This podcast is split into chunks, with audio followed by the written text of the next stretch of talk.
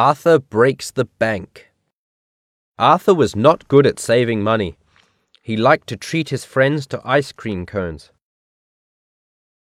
And sometimes the movies. His piggy bank was always empty.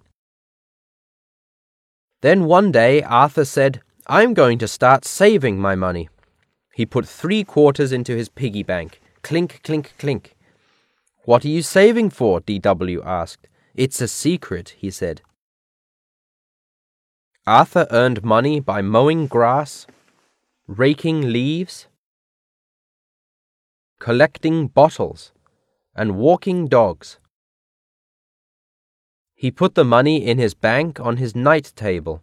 What are you saving for? asked DW. You're the last person I'd tell, said Arthur.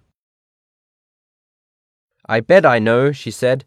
It's that bionic bunny game that Mum says is too expensive and will rot your brain.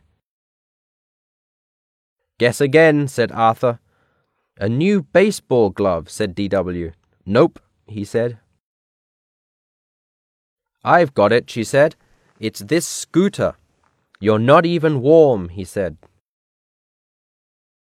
A pony, she said. A pony, laughed Arthur. Where would we keep a pony? The pony can stay in my room. I'm not saving money for a pony, said Arthur. What then? she begged. Tell me. No way, said Arthur. After Arthur wrote his book report, he called Buster. I'm going to break the bank tomorrow, he said. I can't wait. I hope I have enough money. The next morning, Arthur woke to a terrible surprise. His piggy bank was not on the night table, or on his desk, or on his chest of drawers, or under the bed, or anywhere in his room. I've been robbed, screamed Arthur. Arthur's mum and dad came running. Now I can't buy the Mary Moo Cow Fun Barn for DW's birthday tomorrow, said Arthur.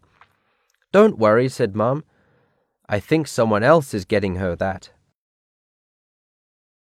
Just then, D.W. burst into the room. You mean all your work was for me? she said. She gave Arthur a hug. Don't go away, she said. I'll be right back. And she ran to her room.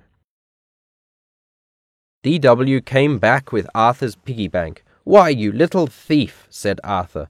I took it for safe keeping, said D.W.